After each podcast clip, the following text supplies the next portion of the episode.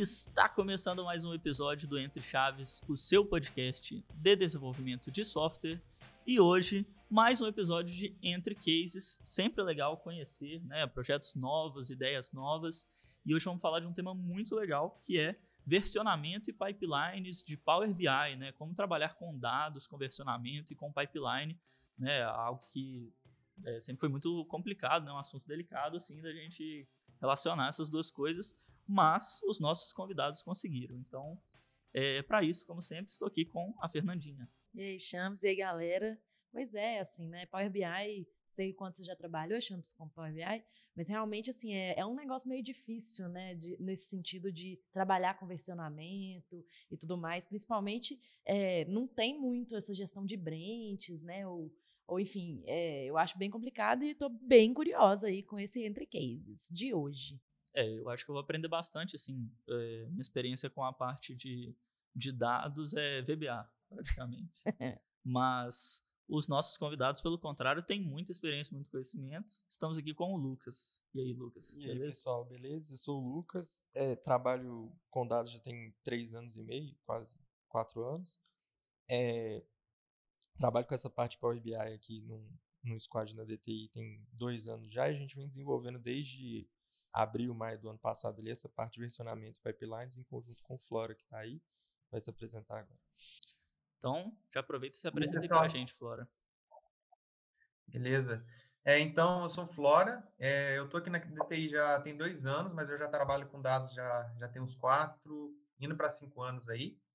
É, também analista de BI, desde quando entrei aqui. E, e é isso, estou trabalhando aí é, com essa parte também de versionamento, pipelines, a gente está tentando implantar bastante coisa aqui no, no, nos times. Então, já trabalhei bastante junto com o Lucas, então a gente vai compartilhar um pouquinho de experiência com vocês aí.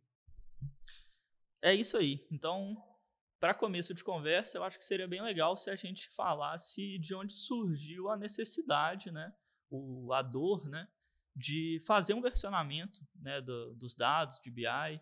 É, como é que foi isso? Conta essa história aí para a gente. Tá, vou dar um contexto mais geral para vocês. É mais ou menos o seguinte, né? O Power BI é uma ferramenta low code é, e ele veio, de certa forma, para automatizar vários trabalhos que eram feitos anteriormente no Excel. E quem já trabalhou com, com Excel numa empresa grande sabe que tem uma dificuldade que é a questão das versões das planilhas. Então, você tem uma versão 1, versão 2, versão versão final, final versão final agora é final mesmo, né? Versão agora vai. Então você tem uma variedade muito grande é, dessas versões pelo fato de se tratarem de arquivos executáveis e o Power BI pelo fato de ter sido introduzido como uma ferramenta é, que de certa forma amplia as possibilidades do que você consegue fazer no Excel é, e, e, facilita também pela, pela parte do, do drag and drop, você tem, no fim das contas, o mesmo tipo de dificuldade em, em empresas muito grandes. Então, você tem versões diferentes de, de arquivos PBIX, é, compartilhadas muitas vezes através do e-mail, e você tem, com isso, né, você tem várias dificuldades associadas que a gente vai é, esclarecer ao longo do período aqui, mas uma, uma primeira é essa de, geralmente, quando chega um, um desenvolvimento de Power BI, ele veio de uma pessoa de negócio e ele já veio com essa quantidade de versões e sem um controle é, mais fino. Então, essa parte mais profissional do desenvolvimento, essa aproximação do desenvolvimento web ou do desenvolvimento mobile, é, ela é dificultada porque geralmente é, o desenvolvimento original veio da, da pessoa de negócio. Então, é, quando a gente começou aqui, o, o Flora até pode é, explicar melhor, que ele começou antes de mim. Então, a gente pegou uma situação mais, mais aberta, digamos assim, com, com essas dificuldades. Você quiser contar, Flávio.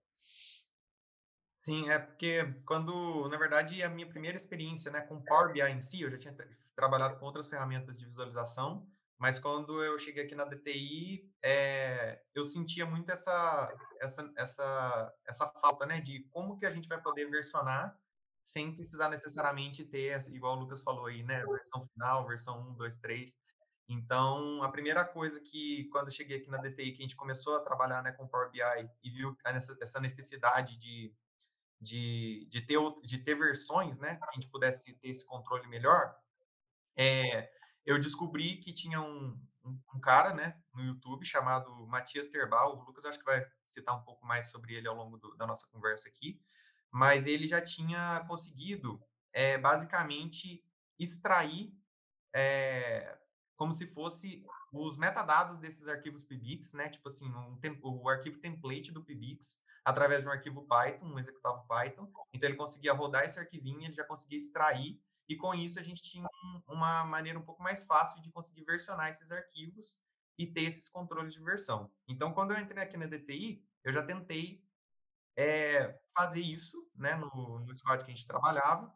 Só que, assim, era só isso que existia, né? Tipo, não tinha muito mais que isso. Não se falava muito de versionamento, é, pipeline CI/CD na área de Power BI. Então, assim, a gente até fazia isso, versionava em Git e tudo mais, mas não tinha muito mais que isso, né? Então, meio que começamos, né, é, por essa necessidade de ter o versionamento, mas como a gente não tinha muitas ferramentas ainda no mercado, né, assim, externas que podiam nos, nos, nos auxiliar com isso, ficou meio que só esse comecinho mesmo. É, então, e aí nessa época, aí... então, nessa época, então, vocês já conseguiam versionar, de certa forma, usando um Git, alguma coisa, é, usando esses metadados, digamos assim, que, que você comentou, né? Sim, só no, no Git até conseguia fazer, né? A gente subia lá para o Git as versões, mas era só isso, né? Tipo, a gente tinha versão, algum... conseguia. É, tinha alguma forma de comparar esses metadados? Vocês conseguiam comparar as, as modificações, ver o que, que mudou de uma versão para outra ou não? Sim, esse arquivo executável do Python, ele já conseguia fazer isso, né? Ele extraía é, do PBX essas, é, esses metadados e com isso a gente conseguia fazer os comparativos só que, assim, é, é bem claro que não é um comparativo igual o código, né, scripts que a gente faz em Python, por exemplo. Tem muita coisa lá que fica difícil de comparar porque o Power BI tem, sei lá, se você muda uma posiçãozinha ali, ele vai mostrar para você que você mudou aquela posição, mas você vai ter que dar um scroll para você ver, né, tudo, tipo, é muita coisa, é, é um pouco complicado de você fazer essa comparação em alguns pontos. Mas em outros pontos já ajudava muito, porque antes a gente não tinha nem como comparar, né? Porque o arquivo era fechado, então, agora, já extraindo esse arquivo PBIT, né, a gente já conseguia ter é, pelo menos uma forma de fazer o comparativo entre versões. Né? Aí, inicialmente, então, a gente tentou essa, essa abordagem que, que é a abordagem do, do Tadeu Mance, e aí a, uma das dificuldades que tem é exatamente isso, o tamanho do arquivo de texto que é gerado. Então, como não tem uma organização interna daquele arquivo, é em partes menores, você tem essa primeira dificuldade. É para dar um, um, contexto mais geral para vocês é, de como que esse problema foi abordado por outras pessoas, é, existem outras ferramentas que fizeram tentativas de fazer isso. Aí, para poder dar uma explicação, ó, é, quando a gente faz a publicação do, do, do arquivo do Power BI, é, ele é meio que dividido em duas partes. Você tem a parte do dataset e você tem a parte do report, a parte visual. Tudo que a gente conseguia fazer anteriormente, até a chegada dessa ferramenta nova que a gente vai explicar aqui, estava é, sempre na parte do dataset. Ou seja, você conseguia controlar, é, fa fazer isso que o Flávio está falando, para colunas, para tabelas, mas para a parte visual especificamente, isso ainda não era é, 100% factível. Uma outra forma que, que as pessoas costumam fazer, o, o Power BI, na verdade, ele herdou várias ferramentas auxiliares, ferramentas de terceiros, é, do Análise Service, porque a engine que roda por baixo do Power BI é a mesma é, do Análise Service. Então, uma dessas ferramentas é o Tabular Editor. Uma das formas que tem de você é, fazer esse versionamento da parte do dataset é usando o Tabular Editor, usando o formato .bin, que é o mesmo que a gente usa para fazer isso com análise service. Porém, você tem essa dificuldade de que, da, do ponto de vista do visual, você não está é, trabalhando com, com esse versionamento. E aí isso gera uma série de complicações é, quando você está desenvolvendo em nível profissional com um time, porque no fim das contas, o que acontece é, alguém faz uma modificação, se você não consegue rastrear qual foi a modificação do, na parte visual, você não vai conseguir é, pegar um bug ou conseguir entender o que, que mudou de, de um ponto para o outro. E aí, essa dificuldade toda, ela começou a ser, de certa forma, mais evidente é, em meados de 2021. O Matias Scherbach, que, que essa pessoa que o, o Flora citou, é um desenvolvedor de uma empresa em Londres, chama YouGov, e basicamente ele tinha um time de 30 pessoas para ele poder gerir E ele era o, o DL ali da, daquele time, e ele tinha essa dificuldade que, na hora que alguém ia fazer um pull request ou alguma coisa, ele não conseguia saber o que a pessoa modificou, então ele tinha que ficar revisando o arquivo todo. Então, ele começou esse desenvolvimento, e aí a primeira versão que ele lançou desse PBI Tools foi é, em outubro de 2021, e só que essa versão teve muitos bugs, teve uma série de problemas, ele começou a fazer uma série de vídeos explicando é, as funcionalidades, e um pouco mais para frente, ali em abril mais ou menos de 2022, a gente começou a estudar o, fun o funcionamento dessa ferramenta e a realmente implementar é, não só as funcionalidades que estão disponíveis na ferramenta dele, como várias outras, inclusive algumas do, do Tabular Editor que a gente vai colocar. Mas antes disso, tem uma outra dificuldade ainda que a gente não falou, que é quando a gente começou a desenvolver aqui, para o Power BI especificamente, não existiam nem ambientes. Então, geralmente era o quê? Você tinha um ambiente produtivo só e tudo que você ia testar, na verdade, era no, no ambiente produtivo. E aí, no primeiro squad que, que a gente teve, o, o Flora é, veio com essa possibilidade da gente dividir em, em ambientes, né, Flora? E aí, com essa parte do, do desenvolvimento da, da divisão de, de ambientes, a gente começou a se preocupar também com a outra parte, além do versionamento, que é a parte da publicação é, e da rastreabilidade dessa, dessa publicação. Sim, é uma coisa só interessante também é que assim a gente vai entrar um pouquinho no assunto de pipelines e tudo mais e o, o Power BI eles já existe um pipeline do Power BI, né, no, no, no serviço do Power BI. Então, é, não é um assim, eu sinceramente uma opinião mais pessoal, eu não acho tão é, simples assim, tão, tão tão bom de usar, tá? Porque é uma é uma coisa bem manual, você tem que ir lá, clicar né, no botãozinho para ele passar de dev para QA, de QA para prod, então é um processo um pouco chato, é, às vezes dá, dá problema, e, e também não é tão visual assim, né, eu não acho tão, tão simples de você conseguir saber as diferenças dos ambientes e tudo mais. Mas existe essa ferramenta no serviço do Power BI, que é o Pipelines, e só que antigamente, como, como a gente não tinha nem, igual o Lucas citou, né, nem esses ambientes divididos, a gente não tinha como nem usar o pipeline do próprio Power BI, né? Então, já era um problema também que a gente não conseguia ter essas, essas versões sendo passadas entre ambientes, né? Porque a gente só tinha um. Então, acho que o primeiro passo aí foi realmente esse, da gente conseguir dividir em três ambientes. E, e aí, assim, possibilitou abrir um pouco de portas aí para a gente conseguir fazer outras coisas também. Então, deixa eu entender, né, na historinha que vocês estão contando. Então, até esse momento, vocês tinham, vocês tinham, estavam usando ferramentas de terceiros, né, para fazer esse controle de versão e ainda estavam tentando utilizar a, a, própria ferramenta nativa do Power BI de pipelines. Né? Vocês ainda não tinham desenvolvido uma isso. coisa de, do time ali, né? isso. né? Então, o que que acontece? Até esse momento, é por isso que eu estou dando mais ou menos o contexto geral. O que, que acontece? É, quais são as formas gerais que existem de você conseguir fazer esse versionamento? É igual a Flora falou, você tem essa possibilidade de você fazer o arquivo executável no Git, e aí você vai ter que confiar no que você comentou no seu commit lá. Porque você não vai ter comparação, você não vai ter diff. Você tem essa segunda forma que o Flora conseguiu implementar, é fazendo uma extração do arquivo em Python, e aí você vai ter o diff da parte do dataset, mas da parte do Ah, report. tá. Então isso, isso já foi uma coisa que, que foi implementada por, por vocês, já, né? Isso. Já é uma, uma melhora no que o isso. O que a galera estava fazendo. Você tem essa segunda, essa segunda forma. Existe uma forma que o pessoal também usa, que é versionar ou no SharePoint ou no OneDrive, mas você tem o mesmo problema que você não tem uhum. diferença Sim. de versão, você só sabe que uma versão é diferente da outra. E quando a gente começou a implementar isso, surgiu essa primeira ferramenta, que é o pipeline de implantação, no Power BI Service. Até então ela não existia. Então é, é tudo muito recente também, né? Tudo essa, muito recente. Inclusive, tipo assim, a última atualização que tem disso tem dois, dois três dias. Então, é, o, o que, que acontece? Quando você tem esse, esse pipeline de implantação, quando ele começa ali, ele tem essa noção. Ó, você precisa ter três ambientes separados.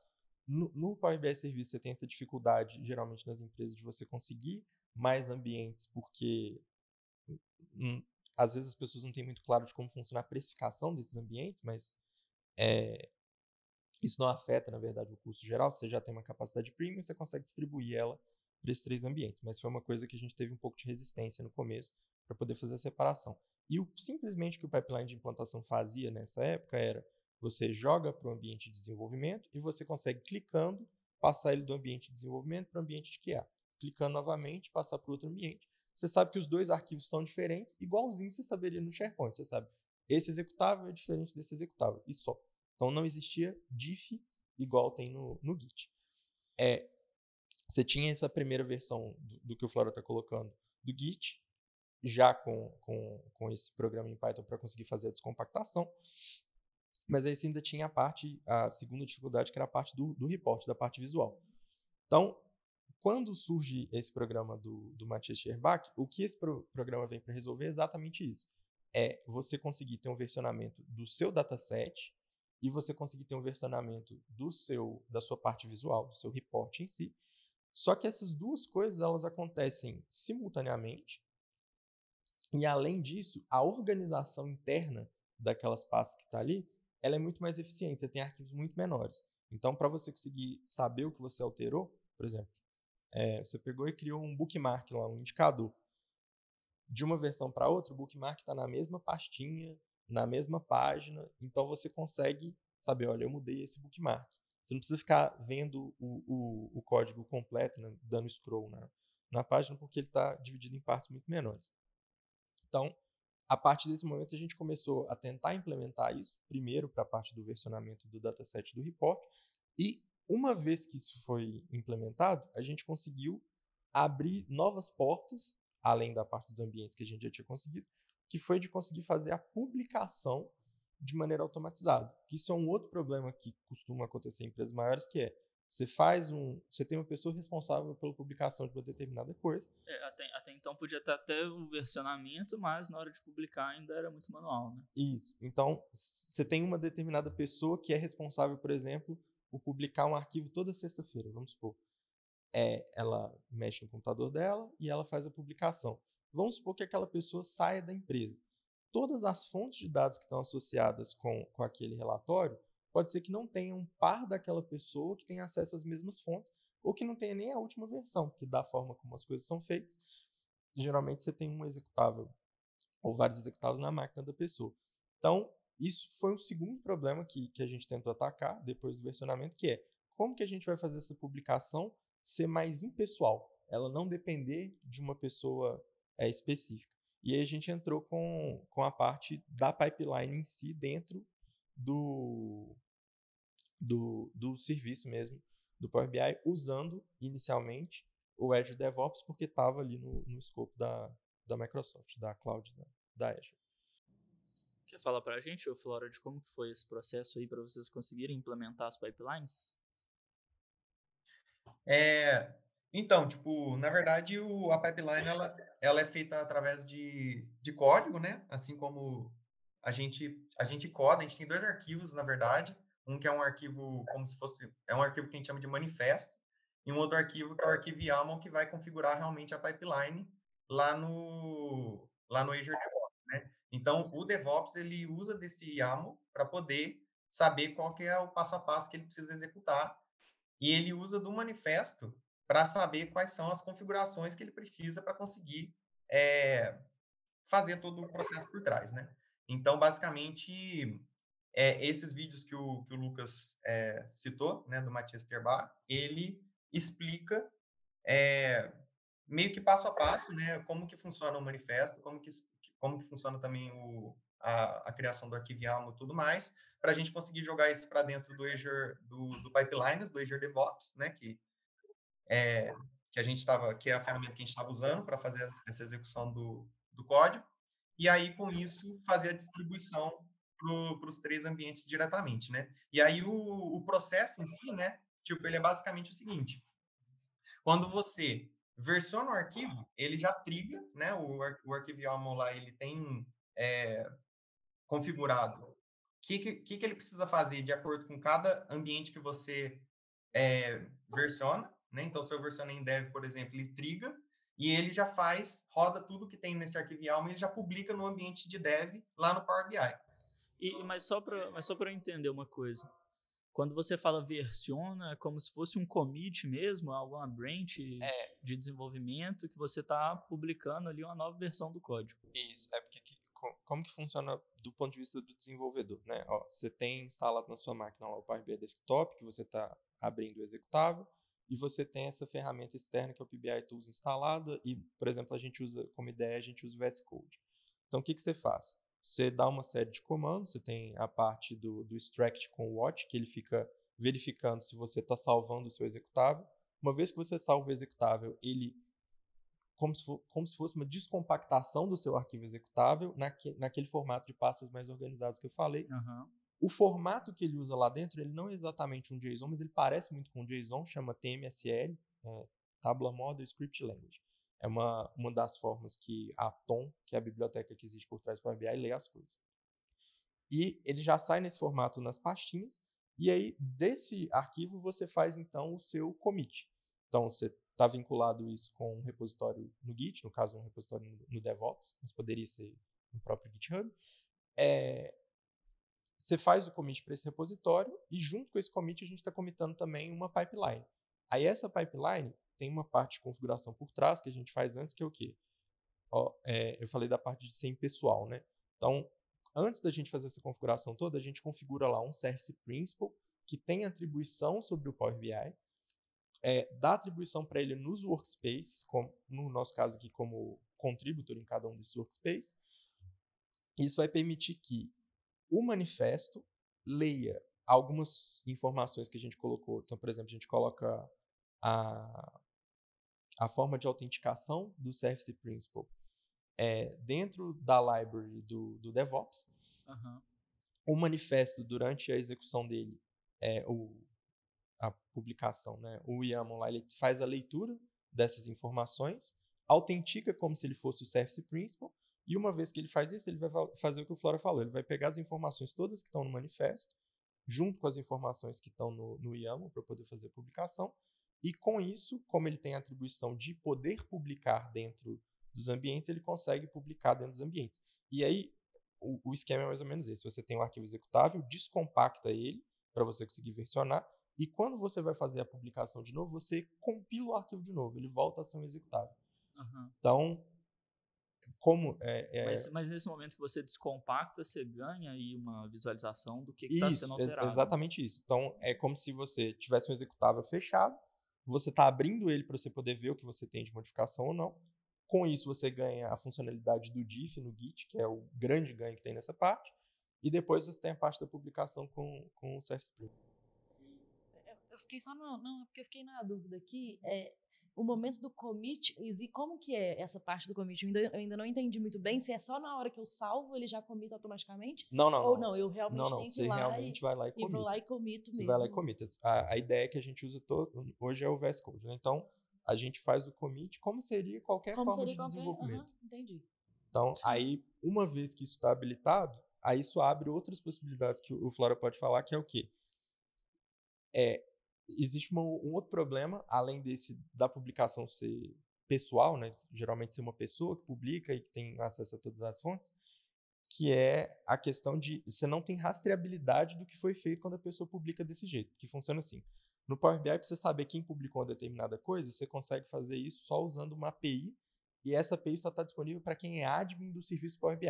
Numa empresa muito grande, geralmente você tem duas pessoas que, que têm esse tipo de acesso. Então, você perde essa rastreabilidade. Do jeito que a gente desenvolveu tudo, né?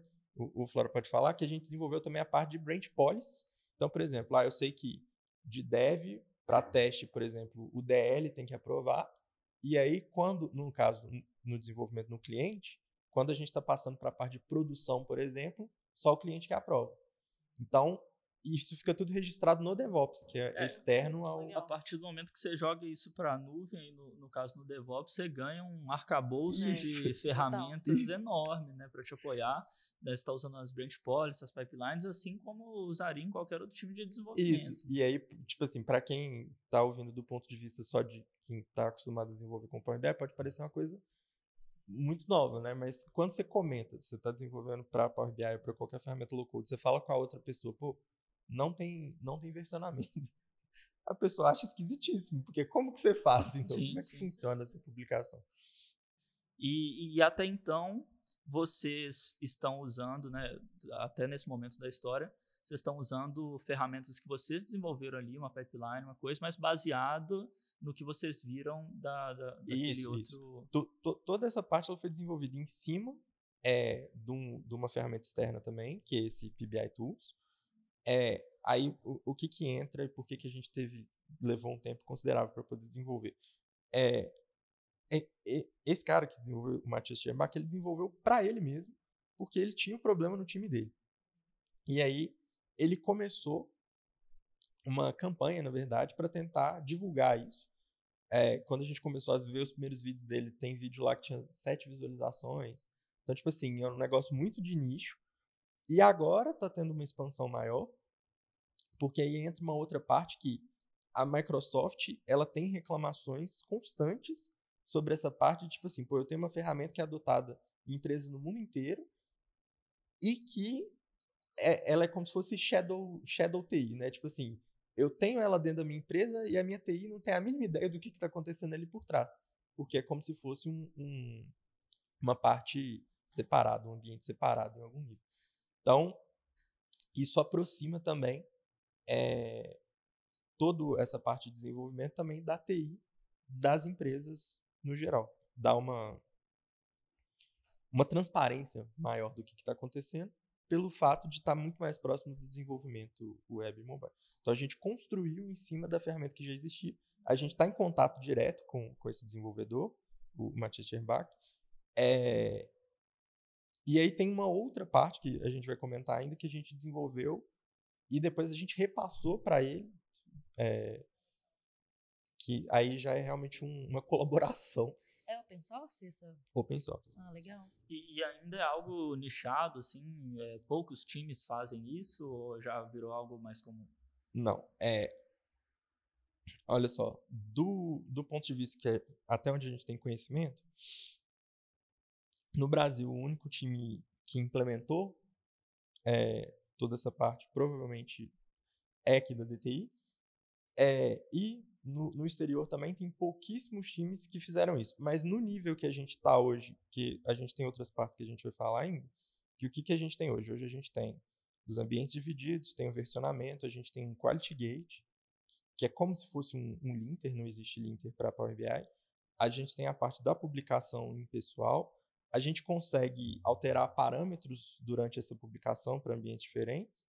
A gente tem uma parte de testes, que também não até então não existia para Power BI, e a gente tem uma parte de monitoramento, e essa solução completa com tudo isso, a gente já conversou com, com esse desenvolvedor, com o Matthias Scherbach, e nem nele, no time dele, tem todos esses passos. Inclusive, a gente foi repassando vários, foi trocando várias ideias com ele relativo a isso porque são coisas que ele pretende depois implementar. É, e assim, então até, né, voltando na história, na história né, é, vocês já estavam assim, num, num, ponto, até essa história, né, até agora que a gente contou aqui, já estavam num ponto muito melhor que, sei lá, 90 9% dos times né, que mexem com Power BI. Né? Já tá estavam versionando e já tinham um pipeline de publicação, né? O versionamento realmente conseguindo ver né, as, as mudanças, tanto no dataset quanto no report, né, quanto visualmente, e também conseguindo fazer a publicação automatizada. E aí, assim, né? É, se aproximando cada vez mais de boas práticas da engenharia de software. Né, de software. E, e, aí, né? Aí eu tô curiosa no restante da história. É, né? E aí né? vocês quiseram ir além, é, né? Vocês Porque, ir além como ainda. você tinha falado, então, assim, o, o time operando do jeito que vocês fazem hoje é uma coisa meio que quase que única assim, no, no mundo, assim, né? É algo muito raro mesmo. É, então, o, o, o que que acontece? Até se o, o Flora quiser explicar essa parte. É, uma vez que a gente fez isso, a gente começou, a, a, a, na DTI a gente tem a parte dos cheques de engenharia e tem todos os critérios de engenharia de software que a gente precisa bater, né?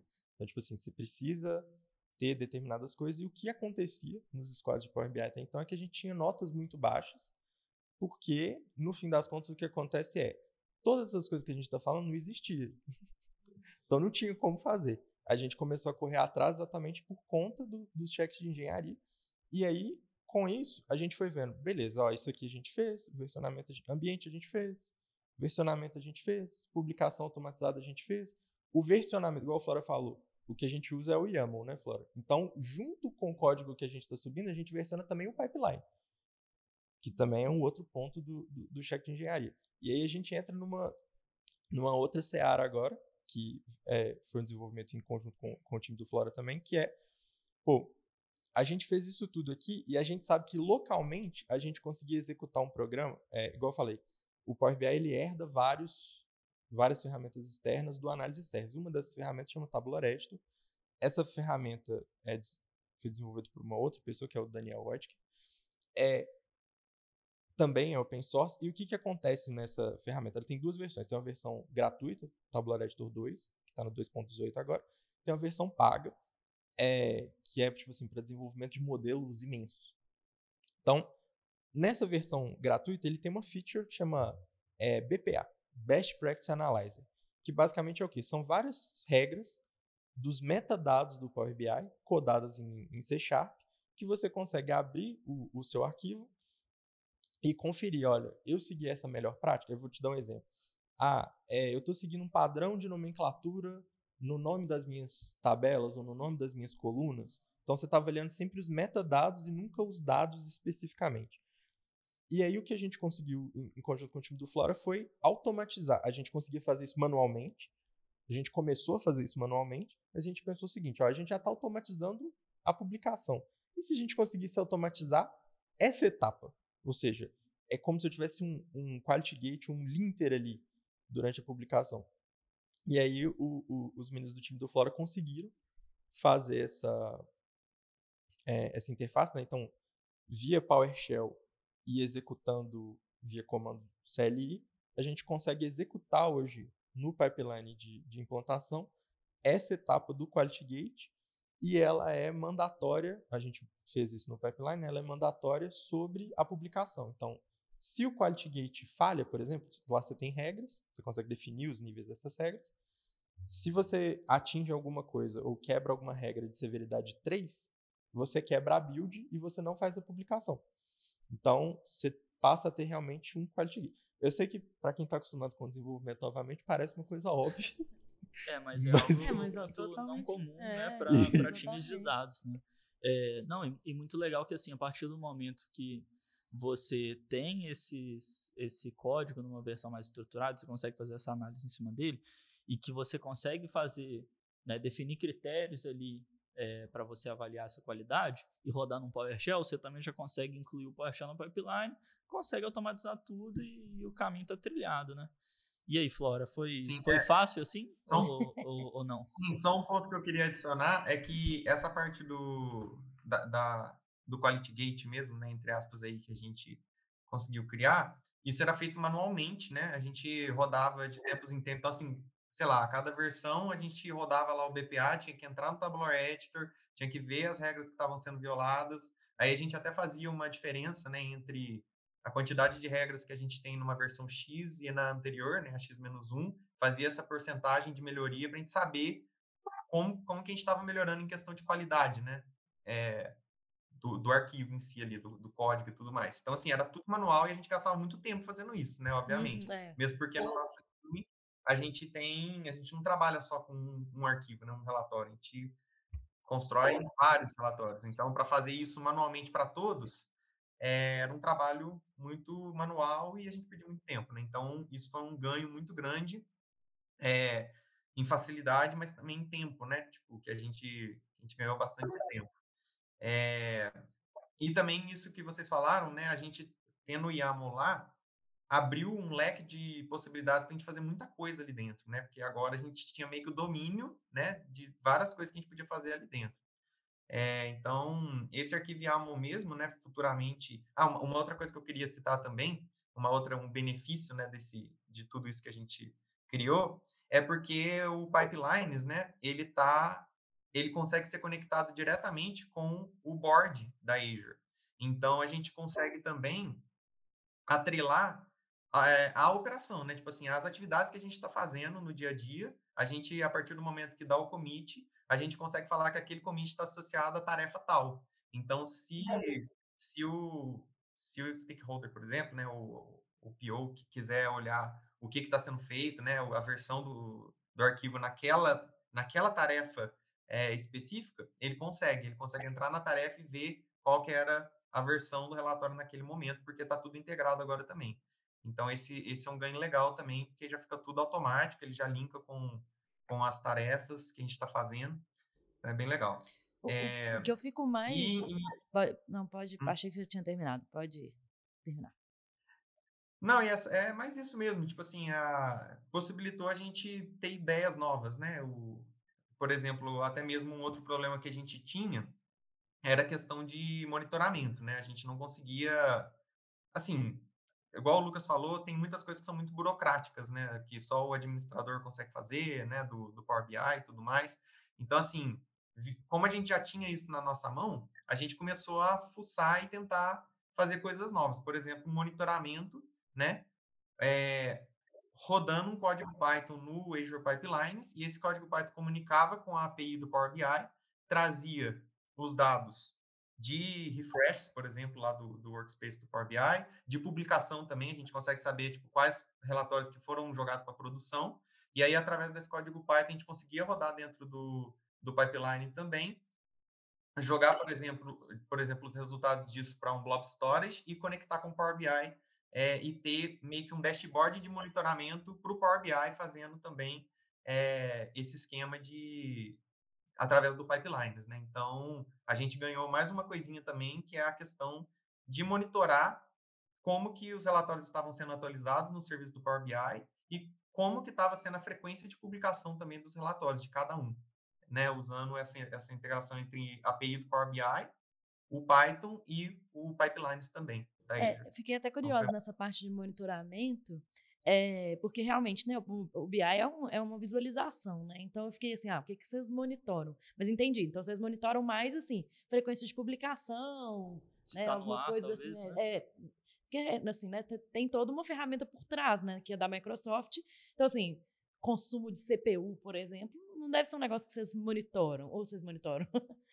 tipo assim, é? Assim, monitora, ou talvez é, utilização. O ah, conta aí, conta aí.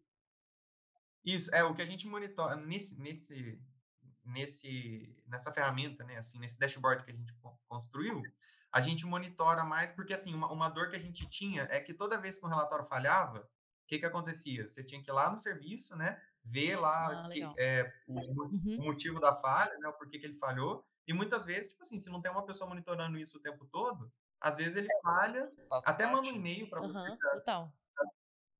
É, ele manda um e-mail para você assim se, se falha, mas não é uma coisa tipo que dá para acompanhar de uma maneira tão prática assim, sabe? Então, é o fazendo essa integração entre a API do Power BI com pipelines e construindo o dashboard disso, a gente consegue saber, por exemplo, quantos que falharam, o motivo da falha de cada um, tudo num ambiente, num, num lugar só. Tá? Gente, eu quero implementar também... essa, essa, esse negócio seus amanhã. Tem, a gente tem um tanto de BI aqui na DTI, né? E assim, sem nada disso que vocês estão falando, eu quero implementar lá amanhã. Vamos, vamos sair desse episódio já e fazer. O que eu fico como mais é que vocês fascinada... estão para as 14 agora? É, como é que vocês, qual, qual, vocês têm horário agora? O que eu fico mais fascinada nesse caso que vocês estão contando é que assim, é que vocês não se limitaram ao status quo da, da ferramenta, sabe? De tipo assim, ah, e nossa, eu sei, a gente tem, né, como o Lucas mencionou, a gente tem alguns é, indicadores aqui na DTI, né, alguns cheques, algumas coisas que nos ajudam, né, a dar transparência dos times em relação à saúde, de engenharia, de operação, de produto e de design. E isso foi uma das motivações, além das dores que vocês já sentiam, né, no dia a dia. E aí vocês não simplesmente falaram assim, ah, isso é limitação do Power BI. É isso, gente. Eu, eu, vocês foram atrás, isso que me deixa mais fascinada mesmo sim, nesse caso sim. de hoje, né? De com realmente. E, e, e, vocês, com certeza, estão num estado mais avançado do que muito time de desenvolvimento. Isso, sim, que, isso que, né? Tipo assim, tem time que não tem quality gate integrado, sabe? Tem time que não. Que não. Tudo bem, versionamento já é um pouco mais, mais comum, né? É bem mais comum no, no desenvolvimento, né? A gente espera. Versionamento é mais comum, mas tem time que ainda não tem pipelines tão bem automatizados, né? Que não usam o YAML, por exemplo, para versionar o próprio pipeline. Então, assim, vocês já estão mais avançados que muito time de desenvolvimento. Isso me deixa muito feliz de estar conversando com vocês hoje, de verdade. Ainda tem mais coisa. É, pois é, nossa senhora. Então... e ainda tem mais. Então, quando a gente conseguiu finalmente essa parte do, do Quality Gate, conseguiu automatizar tudo, aí a gente passou para um outro ponto, que também está lá no check de área, que é o quê? Pô, como que a gente vai conseguir agora é, essa, essa, tudo isso que a gente contou até a parte da publicação, ela tem um problema no final dela, que é o seguinte. É, a gente fez a extração do arquivo, a gente fez a publicação, compilou ele de novo, mas quando você recompila ele, você recompila ele num formato que chama ponto, o, o formato padrão do Power BI é ponto .pbix, é o executável, e você recompila ele no formato que chama ponto .pbit. Esse pbit é um template do Power BI. Ele não tem os seus dados, ele só tem os metadados. Então ele fala assim, olha, busca esse dado aqui na fonte tal, em tal endereço. Se você não tem a credencial, você não consegue acessar. Então, quando você refaz essa compilação, o que você publica é um pbit, ou seja, ele não tem o, o dado acoplado. Isso implica o quê? Que quando você faz autenticação com o Service Principal lá no serviço, você precisa atribuir as fontes de dados para aquele para aquele para aquela publicação que você fez, para que ele consiga buscar os dados. Então você precisa publicar e uma vez que você publicou, você precisa fazer um primeiro refresh. Aí entram dois pontos interessantes que também têm relação com, com o PBI Tools, que é o seguinte, ó. Para você fazer essa publicação automatizada, hoje, você só consegue fazer de duas formas. Você só consegue fazer ou com fontes que o tipo de autenticação que você tem é basic out. Então, por exemplo, ah, um SQL Server, é só você colocar usuário sem, então você consegue colocar na lib do DevOps, passar ela via pipeline e ele consegue autenticar.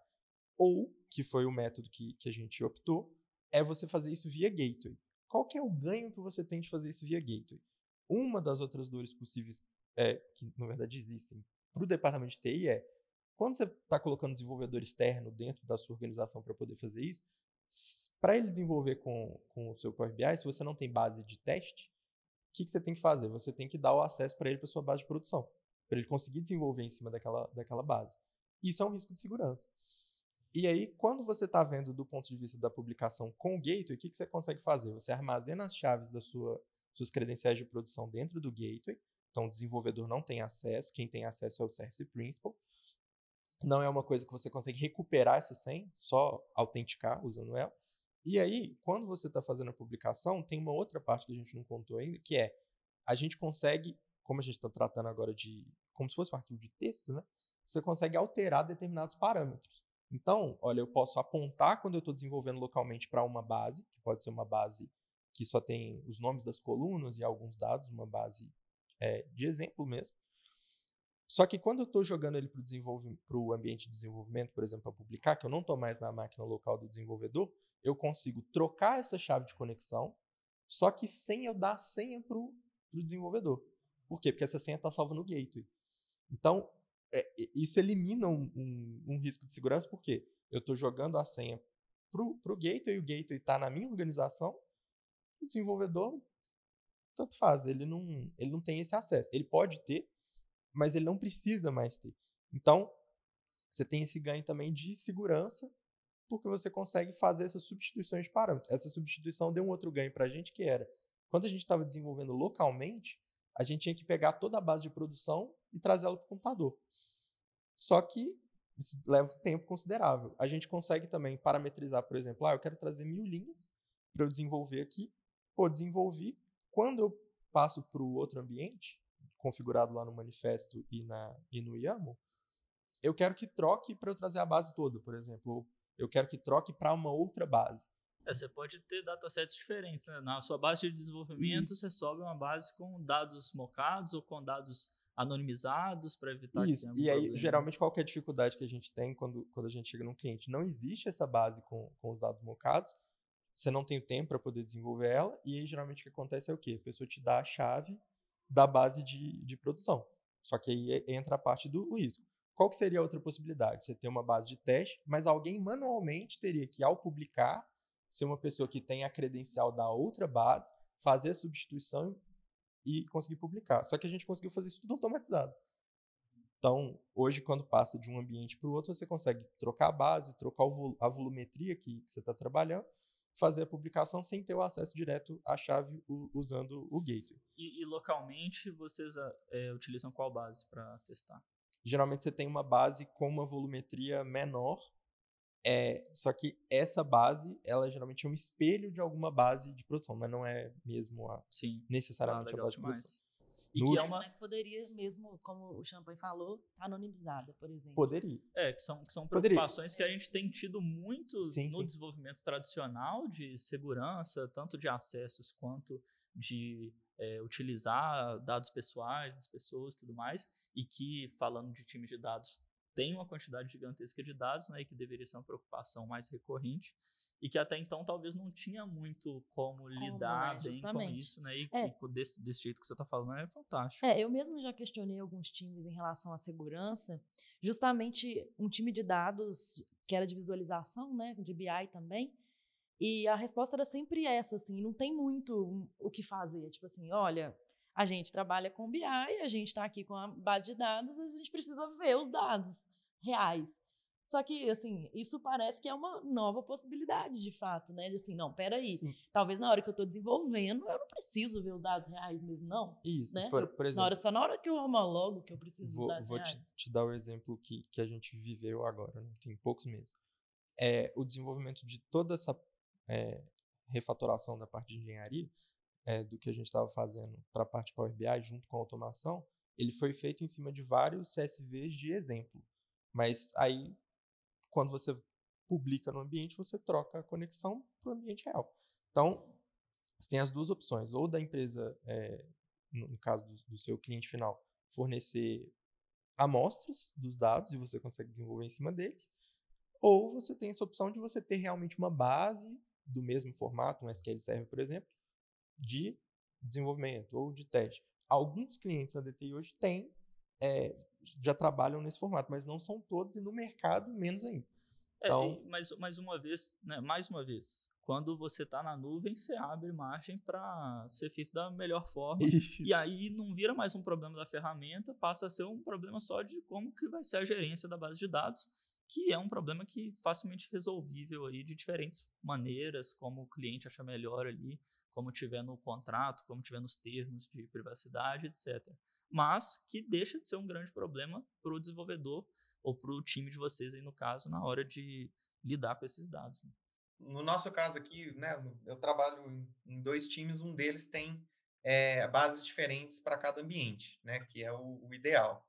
E isso consegue ser passado diretamente, né, igual o Lucas falou, dentro da, da pelo pipeline também. Então, por exemplo, você já é, fez o commit em dev, ele já entende que como você está em dev, ele tem que usar aquela base de dev, né? E ele também já entende que ele tem que publicar em dev. Então, tipo assim, já é tudo é, conversado, né? Tudo, tudo bonitinho ali. É, uma coisa também que essa parametrização que o Lucas citou, era uma coisa também que leva muito tempo para você fazer se você está usando o.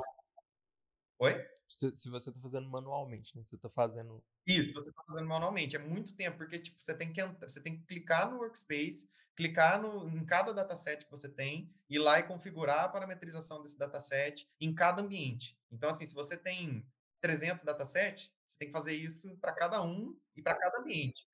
Se você tem isso diretamente já no código, né? fica mais fácil de você ver tudo de uma visão global, assim, tipo, tudo de uma vez.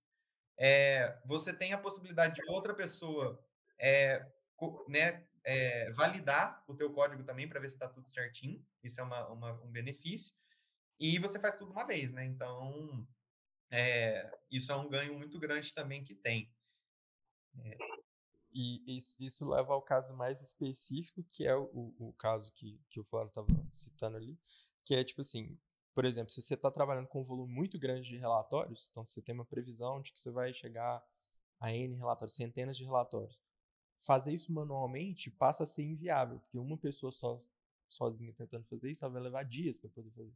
E aí, junto com esse desenvolvimento todo que a gente fez, o Júlio, que, que era do, do meu time também, tam, é, DevOps, o que, que ele fez? Ele desenvolveu um loop dentro dessa pipeline que a gente conseguiu fazer o quê? Ó, a gente tem um arquivo de template e aí vamos supor que esse arquivo de template eu tenho que fazer uma substituição ou N substituições de parâmetros ali dentro.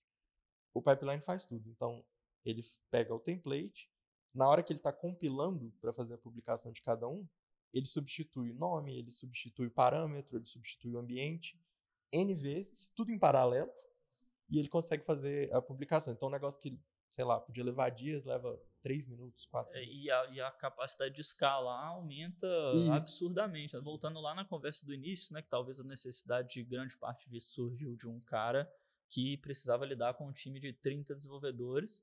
Agora, com, com isso, a gente consegue escalar isso para centenas de, de, relatórios. E não só isso, estando a pipeline uma vez no, no, DevOps, você pode fazer um template disso e escalar para que outros times utilizem, Exatamente. por exemplo, aqui dentro da DTI, e tornar isso uma, uma prática que todos os times vão passar a usar sem muitos problemas. Isso, é mais ou menos no fim das contas o que a gente montou foi um, um como se fosse um framework, né, um boilerplate de como fazer isso para qualquer arquivo, em qualquer é, com o número de ambientes que você tiver. E a gente consegue fazer isso hoje e implementar em qualquer cliente. E aí tem um último ponto, que esse é o mais recente que, que a gente desenvolveu, que também fazia parte do check de engenharia, que é a questão dos testes. O que, que, acontece? Uma vez que você publicou, vamos supor, a gente está tratando aqui de um exemplo, é, você está publicando centenas de relatórios. Para você testar, você tem que testar centenas de relatórios. Então, a, a outra dor que, que a gente tinha era essa. Pô, beleza, a gente conseguiu fazer a publicação de tudo, mas agora que eu fiz a publicação, como é que eu garanto que o que está lá está certo? Isso é um, também é um problema que levaria dias para poder ser resolvido. E aí, o que, que a gente fez? É, junto com essa parte dos. Quando a gente estava desenvolvendo a parte de conectar nas fontes, gente, é o que eu falei, né? A gente usa o gateway, a gente usa uma API do Power BI para conectar nesse gateway e conseguir vincular ele com as fontes de dados que já estão registradas no gateway. Um ponto que eu não levantei nessa hora, mas que também é importante, é o seguinte. A gente faz um primeiro refresh desse, desse dataset com os dados reais, ele deixa de ser um template, a gente fala assim, é, o relatório estava desidratado, ele estava sem os dados, só tinha metadados, e ele passa a estar tá hidratado agora. Beleza, agora que ele está hidratado, o que, que eu preciso fazer? Eu preciso agendar outras atualizações dele. Quando eu faço o agendamento das outras atualizações, geralmente como é que é? Você vai lá manualmente em cada dataset e escolhe, ah, eu quero esse relatório em tal horário. Mais uma vez, não é escalável. Então o que, que a gente fez? Que também tem a ver com os testes.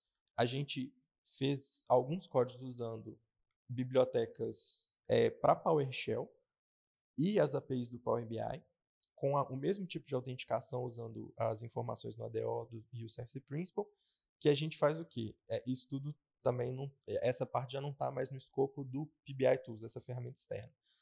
É, usando essas APIs e usando é, o, o PowerShell, a gente consegue, olha, fiz a publicação, fiz o primeiro refresh completo. Uma vez que ele deu certo, eu quero agora agendar atualizações para N horários. Então, isso também faz parte da, da etapa de publicação, por quê? Porque seria uma parte que alguém teria que fazer manualmente. E aí, junto com isso, entram os testes que foram desenvolvidos de maneira semelhante. Então, eles também usam APIs do Power BI e uma biblioteca e, o PowerShell em si, um command-line PowerShell, que o que, que a gente faz? Ó, fiz a publicação toda. Agora, para cada um desses datasets, eu tinha um valor esperado aqui. Eu forneço os valores esperados e agora eu consigo conferir um por um se eu estou trazendo o valor esperado ou se eu não estou trazendo o valor esperado. Então, eu consigo testar se o que eu fiz dá confiabilidade para o que, que foi publicado, né? Eu publiquei tudo N vezes, porque a gente tem um loop que faz isso do template para uma quantidade grande de relatórios, e agora eu consigo conferir em cada um se o que eu publiquei está ok, está dentro do que eu esperava ou não, e com isso dar o retorno para quem está executando ali, quem está publicando, se eu tenho algum problema ou não. Os dados, eu não entendi muito bem essa parte do teste aí, porque quando a gente faz teste em desenvolvimento, a gente moca dados e a gente realmente tem um valor esperado de código, né, de testes unitários, por exemplo. Né, eu testo uma função, eu tenho um dado mocado e eu tenho um dado esperado. É mais ou menos a mesma coisa? Mais ou menos a mesma coisa. Se, se você tem algum valor esperado, aí, no nosso caso, esse caso específico, os valores esperados eles já eram passados na pipeline.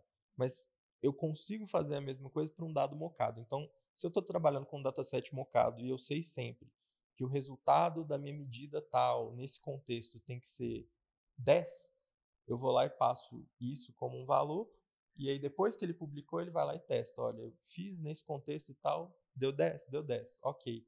Não deu 10, ele te avisa, e aí, aí em cima disso você pode tomar uma ação. Por exemplo, ah, eu quero desfazer o deploy, eu quero deletar o, o que foi feito. É, a gente ainda não faz desse jeito, porque ainda não, não surgiu essa necessidade, mas é possível de, de construir isso. Então a gente está na parte ainda do avisar que deu certo ou que deu errado. E uma vez que a gente tem toda essa todo esse histórico, né? Então a gente tem lá, ó, pegou o arquivo, tem ambiente, tem versionamento, tem quality gate, tem o primeiro refresh, as fontes estão. as credenciais das fontes estão salvas de uma maneira segura. Você fez a, a publicação, você agendou a atualização e você conseguiu testar. Então, de agora em diante, entra a parte também de monitoramento que o Flora falou, que é o quê? Pô, agora que eu tenho tudo publicado, mas aquilo não está vinculado com uma pessoa, eu preciso ter uma forma de acompanhar que está tudo ok ainda. E aí entra a parte que o Flora falou antes do monitoramento. E aí tem uma outra funcionalidade. Pode falar. Não, é só, só para completar essa parte do monitoramento também, que é uma coisa que a gente ainda não tem, mas que também é bem possível de ter. Tem até duas formas de fazer isso, mas é que são os alertas, né? Então, tipo assim, a gente já sabe, a gente consegue entrar no dashboard e consegue ver como tá, mas a gente ainda não conseguiu desenvolver algo que vai, por exemplo, avisar a gente, né? né? Uhum. É, sei lá, mandar um e-mail caso a gente tenha uma quantidade X de, de falhas de atualização, sei lá, alguma coisa assim. É, mas a gente já estudou duas formas de fazer isso. Acho que uma que dá para fazer via Power Automate também, mas acho que não entra muito aqui no, no, no contexto, no assunto. E outra também é via uma, uma ferramenta que tem dentro do serviço do Power BI, que são as métricas, né? A Power BI Metrics lá dentro, que você consegue também configurar como se fosse um, um alerta é, de acordo com em como seus dados estão, né? Então, como a gente já consegue acessar dados de refresh agora, né? E dados de publicação e tudo mais, a gente consegue linkar com, esse, com essas métricas do Power BI e, e mandar alertas também. A gente ainda não fez, mas está no nosso radar aí para conseguir implementar também. Ah, sensacional. É, nossa, assim, como eu falei, né, eu estou bem impressionada com esse caso e eu queria entender, porque assim, né, me parece que vocês estão bem maduros já, bem como, como você até mencionou, Lucas, já tem um boilerplate para que isso seja mais simples de implementar nos outros times. E aí, né? A galera tem resistência, ou é falta de conhecimento, ou acham que é, um, é uma solução muito complexa para o pro, pro problema deles. Ou tem uma curva porque, de aprendizado. É, tem uma, uma, uma curva de aprendizado grande. Por que, que o, não é todo mundo que mexe com BI que faz isso tudo que vocês estão fazendo? Tá, eu, eu consigo explicar. O que, que acontece? É igual a gente falou no começo. Quem, quem desenvolveu originalmente a primeira ferramenta fez para ele mesmo, teve uma divulgação muito baixa, e aí qual foi a estratégia dele? Ele falou o seguinte: eu vou nos, nos desenvolvedores mais conhecidos e vou oferecer essa ferramenta, vou apresentar essa solução. Teve uma adoção boa em relação a essas pessoas, só que geralmente você esbarra na parte do quê? É a parte do será que isso é mesmo necessário para uma determinada coisa? Só que aí entra, entra as dores que a gente foi falando. Isso foi ao longo de dois anos. Então, ao longo de dois anos, a gente conseguiu observar o quê? Que você vai ter um problema das versões, você vai ter algum problema, em algum momento, problema de segurança, você vai ter um problema, às vezes, de uma pessoa tá saindo da sua empresa e aquele relatório ficar órfão e ninguém sabe quem quer credenciar mais. Então, são problemas que, conforme a empresa vai, vai passando mais tempo com aquela ferramenta e vai ganhando essa maturidade, ela vai percebendo que existe aquele problema. Então, no caso mais específico aqui, a gente já passou por todos esses problemas, a gente sabe que eles existem, e talvez em alguns outros contextos não esteja claro ainda que isso vai vir a ser um problema. Aí, para poder dar uma notícia mais recente para vocês, o que acontece? O que, que esse desenvolvedor fez? Ele fez isso tudo junto com isso. A, eu falei lá atrás que a linguagem que a gente abre o, quando a gente faz a extração é, chama TMSL. Ele desenvolveu uma linguagem nova que chama TMDL. Duas semanas atrás, foi feito um anúncio da Microsoft que a Microsoft passaria a suportar essa linguagem nova que ele criou. Ele foi a primeira pessoa a, da comunidade a fazer alguma alteração que vai ser levada para dentro da Microsoft. Então, essa linguagem que ele desenvolveu e que já está embutida dentro do PBI Tools é, foi apresentada para os desenvolvedores de outras soluções externas. Então, por exemplo, Tabular Editor que eu falei já aceita, anteontem passou a aceitar essa linguagem nova. É, o próprio PBI Tools já aceitava desde sempre e ele está num momento de desenvolvimento em conjunto com a Microsoft. Então, anteontem, ou três dias atrás, a Microsoft anunciou também o que? Olha, duas semanas para trás, a gente vai adotar esse modelo de linguagem QTMDL, para tudo vai ser o padrão. E lembra o pipeline de implantação que a gente falou lá atrás, que não tinha diff? Então, tipo assim, eu sei que um arquivo é diferente do outro. Já está em preview, começou três dias atrás, o diff direto na ferramenta nativa do Power BI. Só que ele está usando o quê? Está usando por trás todo esse contexto que a gente deu do desenvolvimento. Só que aí entra outra coisa. Até chegar o, a própria ferramenta da Microsoft, o nativo, chegar no ponto de desenvolvimento que a gente chegou, de ter quality gate, de você ter é, teste, de você ter. Ainda vai demorar bastante. Vai levar um tempo considerável. Então você tem as duas opções. Ou você aguarda, agora que a Microsoft abraçou é, essa ideia, você tem a opção de aguardar. Ou se você tem realmente um contexto que já apresenta todos esses problemas que, que a gente levantou, é, a gente já tem esse, é, esse boilerplate, já tem esse formato que a gente consegue implementar hoje no, nos clientes se, se for necessário e se todo mundo tiver de acordo. Então, assim, depende do, da situação do, do, do, cliente, de como que ele ele tá. No nosso caso mais específico, a gente teve muito apoio do lado do, do é, cliente imagino, também, né? porque... porque foi um esforço muito grande, não é algo nativo, não é Sim. algo que é tão fácil de ser implementado quanto em times de desenvolvimento de, de código mesmo, back-end, front-end, É. é, que é mais comum. Mas a, a gente já falou muito aqui no Entre Chaves sobre o Dora, né? E a vantagem da gente ter todo esse aparato, todos esses artefatos é, que nos ajudam aí, né? A ter confiabilidade, a realmente ter uma manutenção muito mais tranquila, né? E, enfim, a gente já falou muita coisa sobre o Dora aqui. E é isso, eu, eu sinto muito que a, a, a direção é essa e a gente consegue utilizar até esses eu, eu, gravei ontem um episódio com os agilistas sobre Developer Velocity, que também tem muito a ver com, com muito parecido com Dora também. E o que eu estou querendo dizer aqui é que assim são é, o mercado está nos dizendo que a gente precisa evoluir nesses quesitos, né? Assim, es, essas milhões de pesquisas que são feitas com muitas pessoas e pesquisas relevantes nos falam que é, melhorar nessas coisas trazem mais performance organizacional.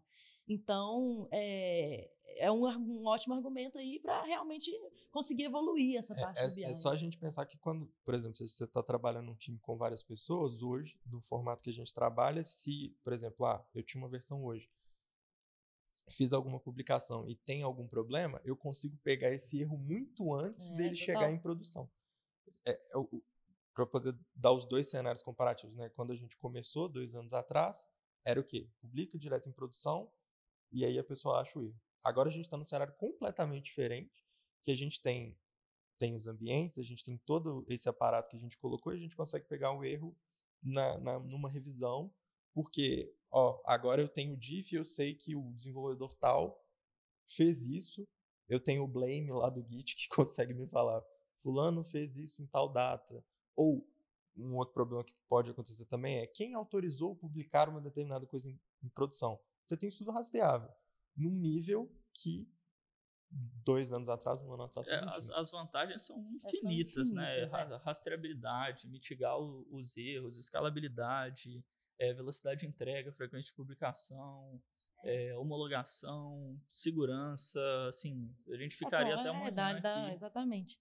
Eu acho que é isso que eu estava falando, né? Que tem muito a ver com o Dora e tem muito a ver com, com performance organizacional, né? Evoluir nesses quesitos.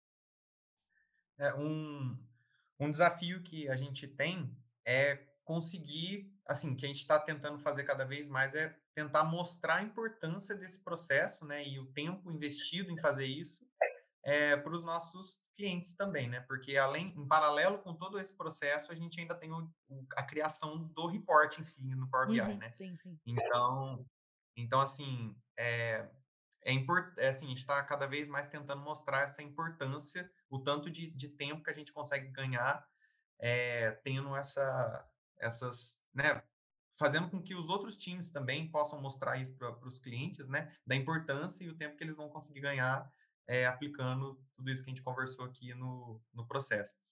Então, é uma coisa que às vezes tem um pouco de resistência, né, porque muitas vezes o cliente quer ver o, o final ali do dashboard, né, se tratando de, de Power BI, mas esse processo anterior também tem uma importância muito grande e uma facilidade, é, tipo assim, ele gera uma facilidade muito, muito, muito alta aí para os desenvolvedores também. E, e aí, até, é mais ou menos o que a Fernandinha está falando, né?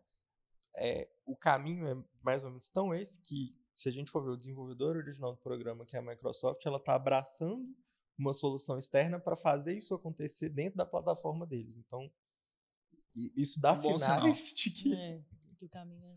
Então é isso, pessoal. Assim, sensacional o case de hoje. É um time realmente diferente do que a gente vê no mundo todo. Então foi um grande prazer ter essa conversa com vocês. Muito obrigado, Flora. Muito obrigado, Lucas. Muito obrigado, Fernandinha. E a quem nos ouviu até agora. Até mais. Até mais, galera. Tchau. Até mais, gente. Obrigado. Valeu.